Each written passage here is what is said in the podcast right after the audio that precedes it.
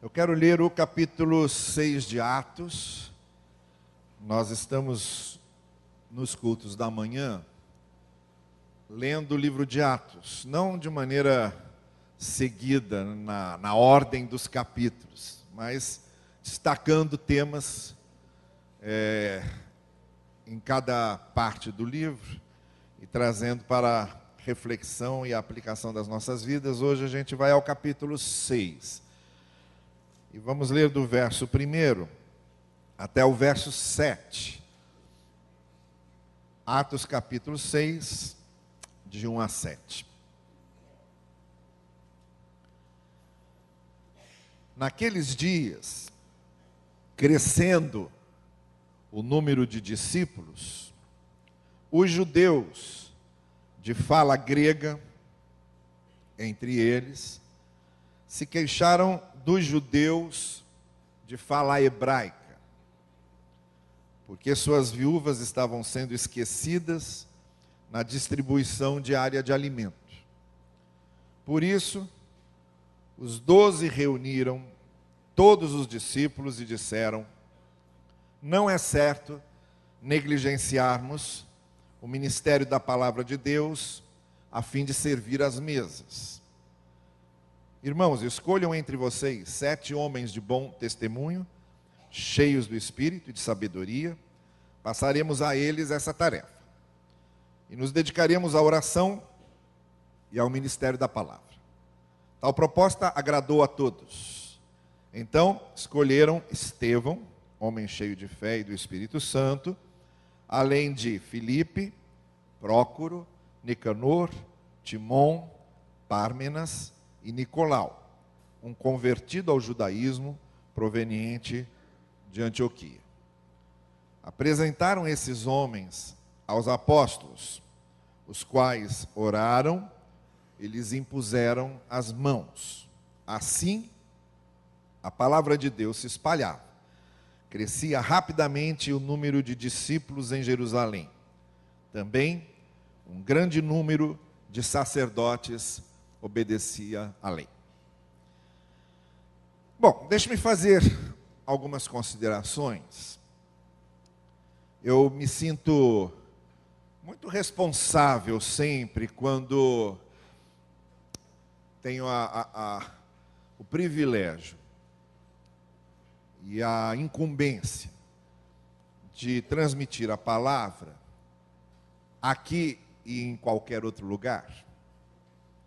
Nos outros lugares não é problema, porque nos outros lugares eu sempre costumo usar já mensagens que eu já preguei aqui. Eu sempre costumo dizer o seguinte: o único auditório que ouve minhas mensagens inéditas é Igreja Batista de Barão da Taquara. O resto é tudo repetição. Né? Então, quando eu vou pregar numa igreja, eu normalmente eu vou com duas, três ideias na cabeça de coisas que eu já falei aqui.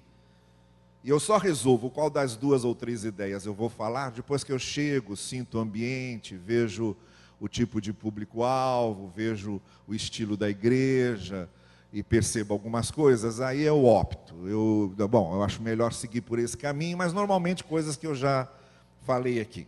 Ah, mas mesmo assim, mesmo em outros lugares, usando já ideias e mensagens que eu já usei aqui, eu costumo ser muito criterioso porque a mensagem, na minha opinião, é uma exposição da palavra. Então, são duas coisas que têm que andar juntas. É você fazer uma interpretação correta da palavra e uma aplicação proveitosa dessa interpretação. As duas são duas asas que precisam bater juntas para o pássaro levantar voo. E, nesse sentido, é, embora hoje uma parte de pregadores não, não dê muita atenção para essa questão da hermenêutica, da exegese, da interpretação da palavra, e por causa disso façam as aplicações mais absurdas. Em nome da Bíblia fazem as aplicações mais antibíblicas. Em nome do Evangelho fazem aplicações mais anti-evangelho. A, a preocupação do pregador tem que ser sempre tentar fazer uma interpretação a mais correta possível.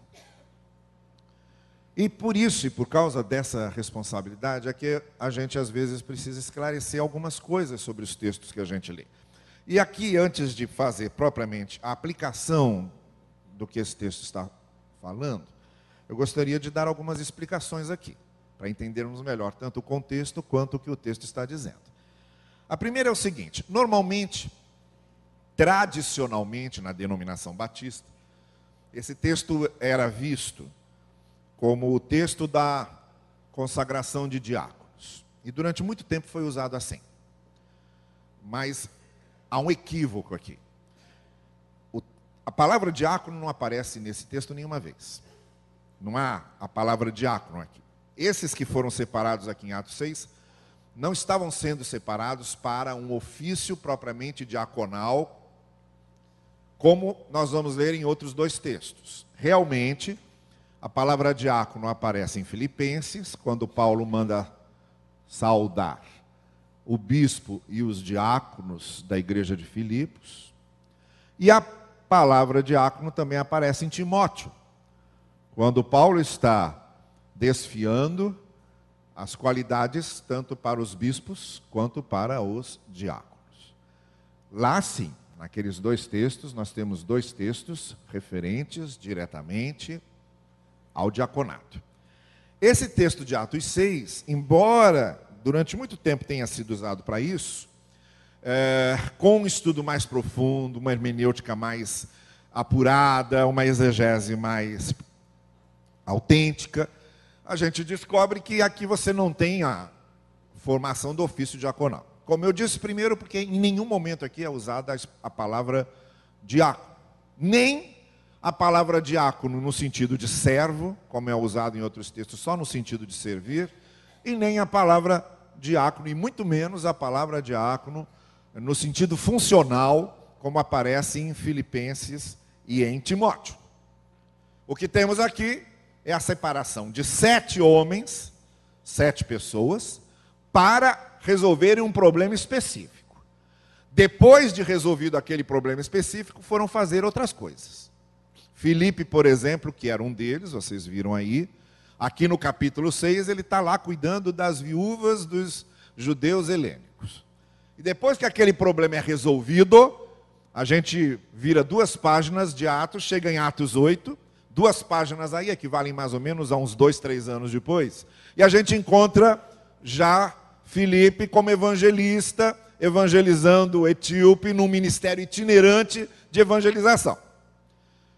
Então, é, aqui no capítulo 6 de Atos, esses sete foram separados para resolverem um problema específico que foi resolvido, não era a criação de uma função orgânica, como a gente vê depois em Filipenses e em Timóteo, a coisa apresentada lá no, no, no sentido de um diaconato mais orgânico. O problema, e aqui é a segunda explicação que eu queria dar, de novo para a gente entender bem o texto.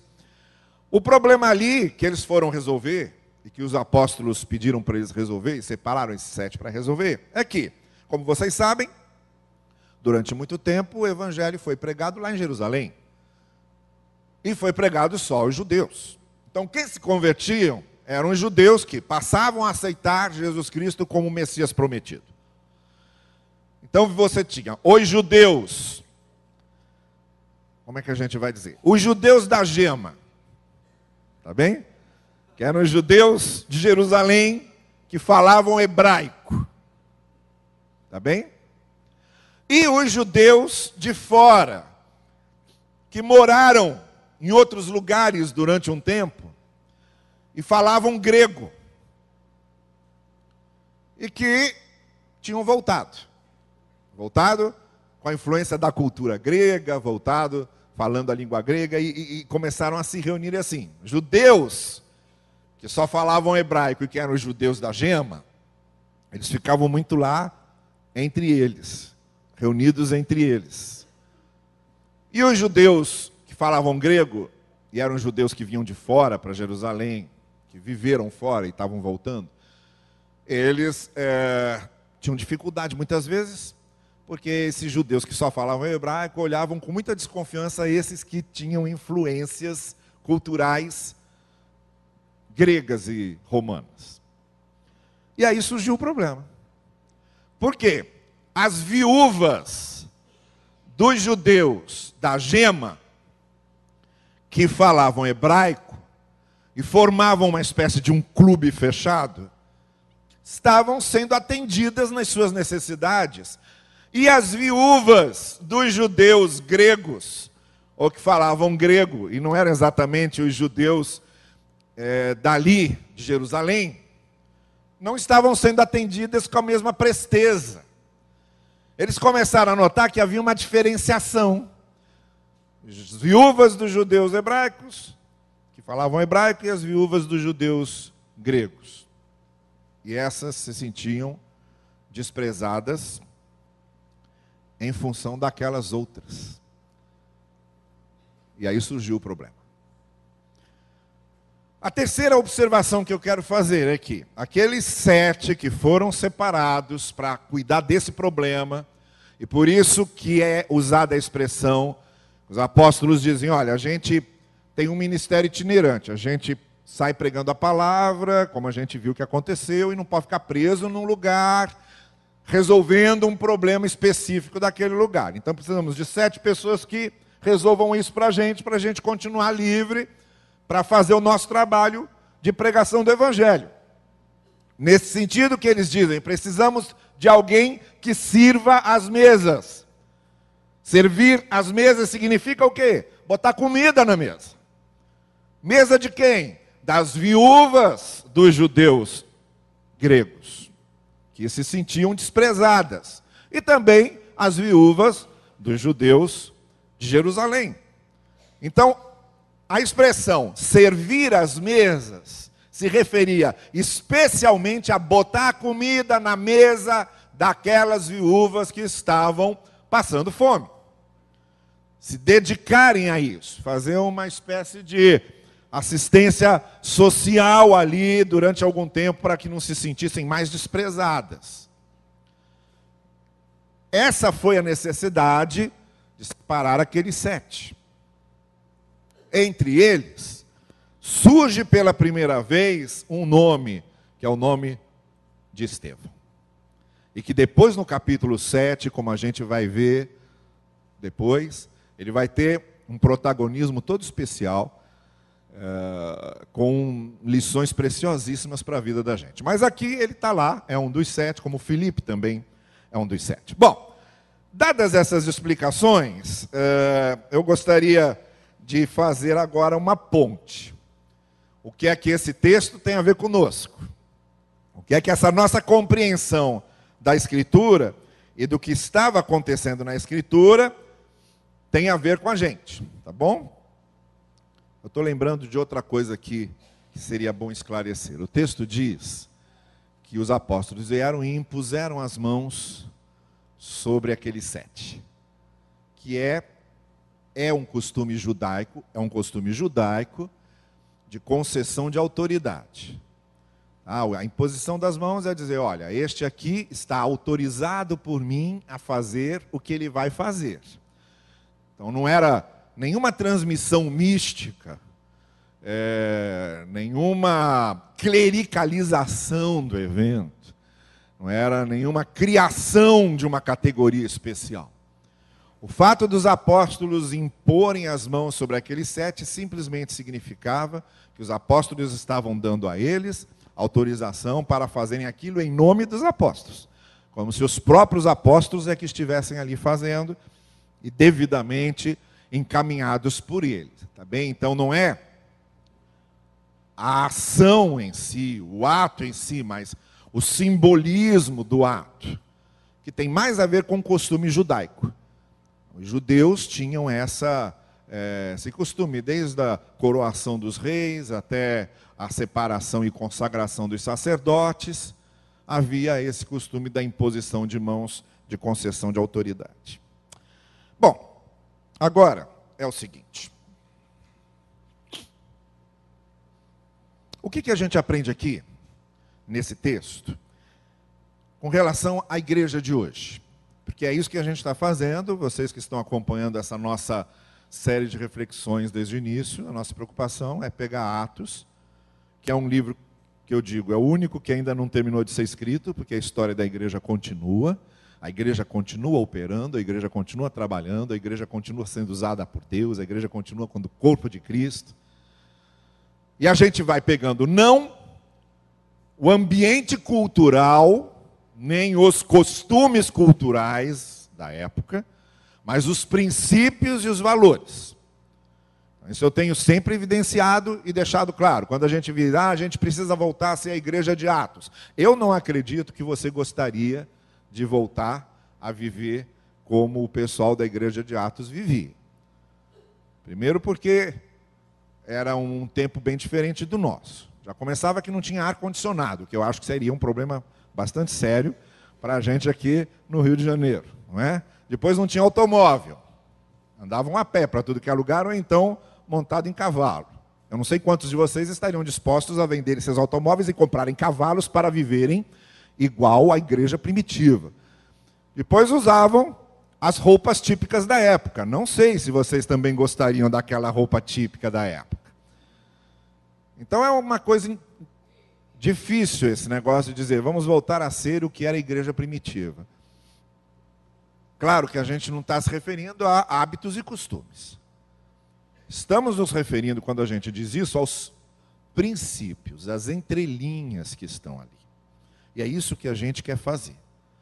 Quais eram os princípios e quais são os princípios que a gente encontra lá? E não os costumes. Por exemplo, se a gente fosse fechar os costumes ali, ou a forma como a coisa foi feita, para qualquer coisa que a igreja fosse fazer no trabalho dela, tinham que ser só homens e sete homens, porque ali eles separaram sete homens. Se a gente fosse, pegar a forma e usar, a igreja quer formar um coral, tem que ser um coral de sete vozes e só de homens. A igreja quer montar uma coordenadoria nova, tem que ser uma coordenadoria só de sete pessoas e de sete homens. É claro que ninguém é louco. Ninguém não. Tem sim muita gente. Mas é claro que a maioria não é louca de achar que vai pegar essa forma e usar dessa maneira.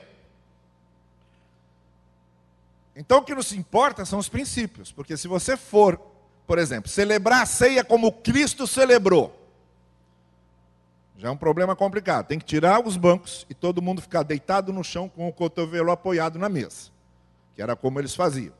Depois usar o cálice único. Imagina o que seria usar um cálice único hoje em dia. Porque Cristo foi passando o cálice. Mas eram só doze. Se for usar cálice único hoje, vamos fazer como Cristo fez. Normalmente serve-se todo mundo, e aí eu aqui ia ser o último a. Isso já ia mudar, eu ia ser o primeiro. E quando chegasse lá em cima, já não ia ser mais aquela cor vermelha, ia estar um negócio mais agroselhado, não é? Então não ia dar certo. Não tem como esse negócio de pegar o formato e querer aplicar o formato, não tem como. O que a gente tem que pegar são os princípios. Então, quais são os princípios desse texto de Atos 6 que nós aplicamos para a igreja hoje? Primeira coisa, os problemas da igreja têm a ver com gente. É a primeira coisa. É gente que causa os problemas da igreja. Lá o problema foi causado por gente. Qual foi o problema? O pessoal que se sentiu desprezado, pessoal que se sentiu incomodado, ou o pessoal que provocava aquela situação, que realmente desprezava e provocava. De qualquer forma, o problema que surgiu ali foi provocado por gente. Porque os outros problemas que não são provocados por gente, não são problemas. Por exemplo, ali, agora, é, por causa das coisas que a gente está fazendo ali, ficou alguma brechinha ali, começou a entrar água e tal. os zeladores vieram, limparam ali, daqui a pouco vão entrar de novo, limpar ali, enxugar e etc. É fácil de resolver, porque não é causado por gente. Problema mesmo é causado por gente. Qualquer coisa que nós queiramos fazer, em igreja ou fora dela, no seu ambiente de trabalho, eh, na universidade onde você estuda, eh, seja lá o que for, na sua família, os problemas são causados pelas pessoas. São as pessoas que trazem os problemas. Nós é que causamos os problemas. Muitas vezes, por causa da nossa maneira de ver, de compreender, de interpretar, muitas vezes por causa dos nossos temperamentos, muitas vezes por causa das nossas, dos nossos sentimentos e das nossas emoções, muitas vezes por causa das no, dos nossos defeitos, muitas vezes por causa das nossas teimosias. Bom, seja o que for, os problemas na igreja e em qualquer lugar, e na igreja não poderia deixar de ser diferente, são causados por pessoas. Porque a igreja é um conjunto de pessoas. De vez em quando alguém diz para mim assim: puxa, como é que podia imaginar que isso aconteceria numa igreja? Eu costumo dizer: olha só, Cristo tinha doze. Doze. Daqueles doze, um traiu, outro negou, outro não acreditou quando ele ressuscitou, outro perguntava coisas que não tinha nada a ver. Tinha lá uns três ou quatro que simplesmente estavam lá e não faziam nada, só tinham um nome, você nunca ouve nada sobre eles. Tinha, eram doze só. E mais, Cristo que era o pastor daqueles doze, mesmo assim ainda dava problema. Então é óbvio que você numa comunidade como as igrejas hoje são, muito maiores do que 12 pessoas, é óbvio, é claro que é muito comum acontecer problemas nas igrejas. Porque igreja é formada por gente. E gente dá problema. Gente gera conflito. Gente se desentende. Gente tem dificuldade de comunicação. Gente tem dificuldades emocionais. Gente tem complexos interiores. Gente, gente tropeça. Gente é maldosa. Gente é maliciosa. Gente pensa o que não devia pensar. Isso acontece. Em qualquer lugar. Também na igreja. Porque a gente. O pastor Irlando sempre costumava dizer: a igreja não é um céu. Porque muitas vezes a gente vai para uma igreja achando que ali vai encontrar tudo perfeito. É um monte de santos que nunca erram. Não, não é isso. Mas também não é um inferno. Também não é um inferno. A igreja, ele diz, seria uma espécie de purgatório, em que você tem coisas boas e coisas ruins acontecendo concomitantemente, simultaneamente. E isso é igreja. Isso é igreja. Gente. Então, essa é a primeira coisa. Surgiu um problema na igreja, porque a igreja é formada por gente, e onde tem gente, há problemas. A segunda coisa é a seguinte: vejam bem, problemas têm a ver com gente. A segunda coisa é a seguinte: soluções têm a ver com gente. O problema foi causado por pessoas, naquela situação lá, entre os judeus que falam hebraico e os judeus que falam grego. E a solução foi encontrada através das pessoas, porque as pessoas se tornaram a solução do problema. Separaram lá aqueles sete e disseram: vamos resolver esse problema. Porque quando se trata de igreja, a questão não é só que onde tem gente tem problema. A questão é também que onde tem gente tem solução. Os nossos problemas, os nossos problemas de convívio, os nossos problemas de conflitos, os nossos problemas de desencontros, os nossos problemas de divergências, os nossos problemas de instabilidades são resolvidos por nós. Porque se somos problema, nós também somos solução. E é isso que nós aprendemos com esse texto. Aqueles sete também era gente. Gente imperfeita também, gente com suas limitações, gente com suas falhas. Não eram sete perfeitos, mas foram sete que se tornaram solução. E é isso que faz a diferença. A grande diferença é essa: ninguém numa igreja deve esperar perfeição dos outros, nem deve esperar perfeição de si mesmo, porque se somos suficientemente honestos, nós havemos de admitir que nós mesmos não somos perfeitos e que a imperfeição começa conosco. Porém, a coisa abre um horizonte recebe uma luz e abre uma porta, quando a gente entende que é bom também sabermos que se a gente causa problema, também podemos ser solução.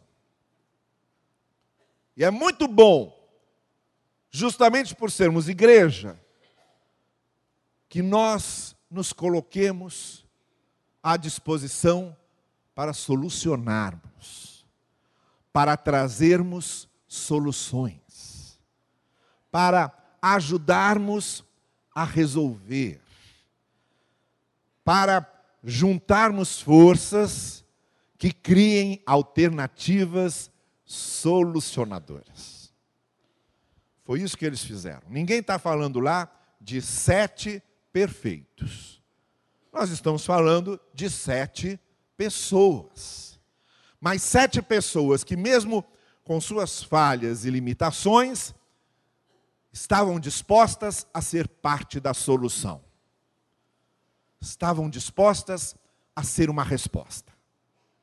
E é isso que faz a beleza de sermos igreja. Porque os problemas que o convívio de pessoas sempre traz podem ser resolvidos pelas pessoas quando elas também se dispõem a resolver, quando elas se dispõem a solucionar. Uma coisa em que isso, uma área em que isso acontece de maneira muito prática e, e muito comum e muito recorrente, muito rotineira até, é quando há um desentendimento pessoal. E num desentendimento pessoal, às vezes a gente exagera, diz uma coisa que não devia, é um pouco mais agressivo, é muito taxativo. E ali se operam feridas. Acontecem feridas. Então, gente que porque é gente, porque não é um pé de alface, é gente, entra em conflito, discorda, se machuca muitas vezes. Mas aí, essas pessoas, ou pelo menos uma delas, para, repensa, o sangue esfria, e é aqui vem a coisa. Ela diz: Eu vou dar um jeito nisso. Eu vou tomar a iniciativa de resolver isso. E ela toma a iniciativa de procurar o outro, de se reconciliar, de se explicar, de pedir perdão, de resolver. Porque na igreja as coisas funcionam desse jeito. A igreja é um conjunto de pessoas que são problema. Mas também a igreja é um conjunto de pessoas que são solução. A igreja é um lugar onde há conflitos, Mas a igreja também é um lugar onde os conflitos são resolvidos. A igreja é um lugar onde há tropeços. Mas a igreja também é um lugar onde se levanta, ou se é ajudado a levantar. É nesse sentido que esses dois princípios nesse texto operam conjuntamente. E o que faz toda a mudança e o que dá uma tonalidade especial a tudo isso é eu saber que posso ser parte de uma solução. Eu saber e me dispor a ser parte de algo que seja resolvido através da minha instrumentalidade, através da minha vida. Essa é a dinâmica da coisa. Então, naquele texto, nós tivemos isso. Gente causando problema, porque é gente. E gente resolvendo o problema, porque é da gente também que surgem soluções. É das pessoas também que vêm os resultados. Mas há uma terceira e última coisa que eu gostaria de realçar aqui, que é o seguinte: se vocês prestaram bem atenção nessa lista das sete pessoas que foram separadas, com exceção de Estevão, que era judeu, os outros seis eram gregos. Pelo menos por esses nomes bonitos que você vê aí. Né? Tudo nome grego. O que esse pessoal fez? Se o problema era com os judeus gregos, vamos pegar gente que tem a ver com esses problemas. Gente que se identifica com eles, um elo de identificação. E ao mesmo tempo, texto descreve aquelas pessoas como pessoas cheias do espírito e de fé. Como é o que fala, por exemplo, a respeito de Estevão. Então, o que eu gostaria de dizer para você é o seguinte: nesse jogo da vida na igreja, entre gente que é problema, gente que é solução, e como causamos problemas e também encontramos soluções, tudo brotando de gente e de relacionamentos humanos. Uma combinação que é infalível para isso acontecer é que de um lado haja a nossa humanidade que se identifica com a humanidade do outro. O meu nome grego corresponde à cultura grega do outro. E a gente se identifica. Isso foi uma sacada formidável dos apóstolos. Vamos separar pessoas que têm uma identificação com esses judeus de fala grega. Então só pegaram, na maioria, aqueles que tinham formação cultural grega, para causar esse laço de identificação, essa humanidade identificadora. E por outro lado, a competência espiritual, o poder vindo de cima, a inspiração vindo de dentro. Essa combinação dessas duas coisas aquilo que a gente tem de humanidade e que nos identifica com todos os outros seres humanos. O fato de nós sermos gente e sabermos que nos identificamos com gente, andar junto com a dependência da capacitação do Espírito Santo de Deus. Andar junto com a inspiração da fé. Andar junto com a maneira como o Espírito de Deus pode nos usar justamente por sermos gente. Talvez o maior exemplo disso seja o seguinte: quando Deus resolveu salvaria a humanidade, não mandou um anjo, mas veio ele próprio, encarnado em gente. Quando Deus resolveu que precisava falar com a humanidade, ele resolveu vir como gente. E veio nascendo como a gente nasce,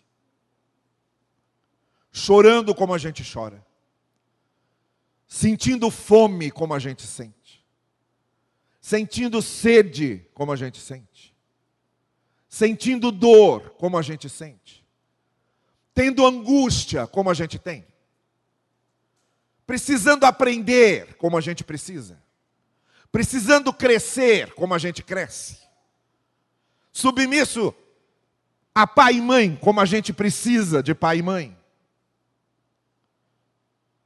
Precisando conviver socialmente como a gente precisa, sentindo desprezo dos outros como a gente sente,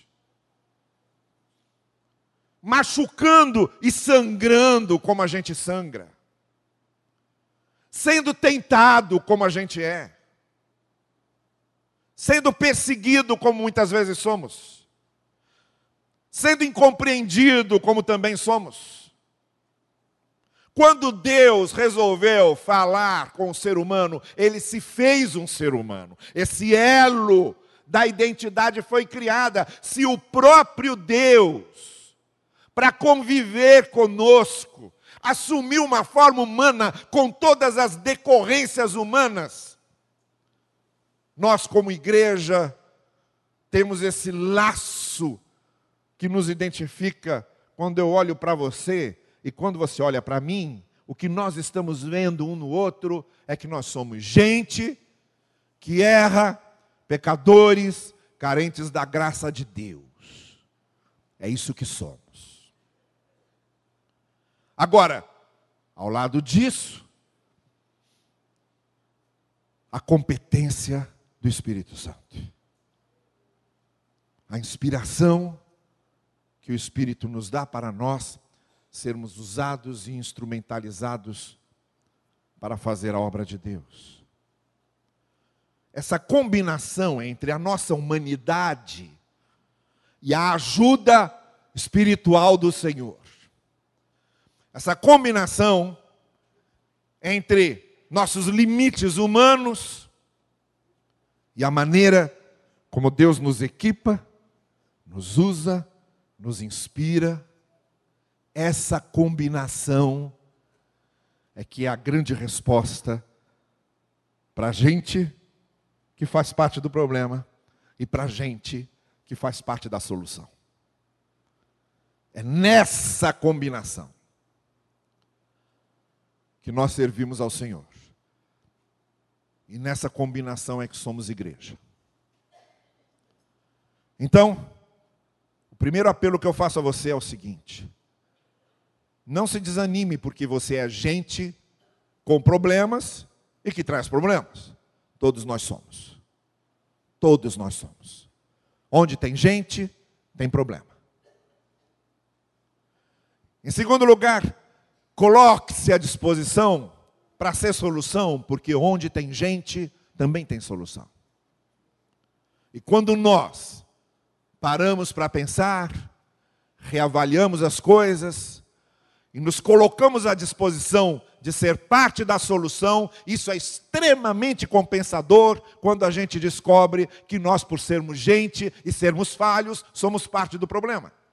A única coisa que nos dá o sentimento de compensação por sermos falhos e sermos gente como parte do problema, e todos nós somos parte desse problema, é nós sabermos também que além de sermos gente com problema e que traz problema, somos também gente que se oferece para trazer a solução e que se interessa por ser parte da solução.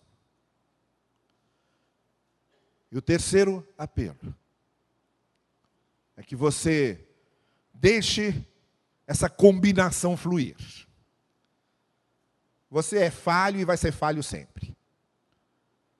Eu sou incapaz e serei incapaz sempre. Eu e você temos fronteiras humanas, limitações humanas que a gente não vai conseguir nunca superar. Mas eu e você temos habitando dentro de nós o Espírito Santo de Deus que nos capacita e nos usa. Deixe que isso aconteça. Seja um desses sete cheios do Espírito que são usados por Deus e que são parte da solução. E assim, a igreja caminhava em Atos, porque é assim que o texto que a gente leu termina, não é? Diz exatamente isso. Assim crescia a igreja. É desse jeito. É desse jeito. Entre tropeços e levantar-se. Entre falhar e corrigir.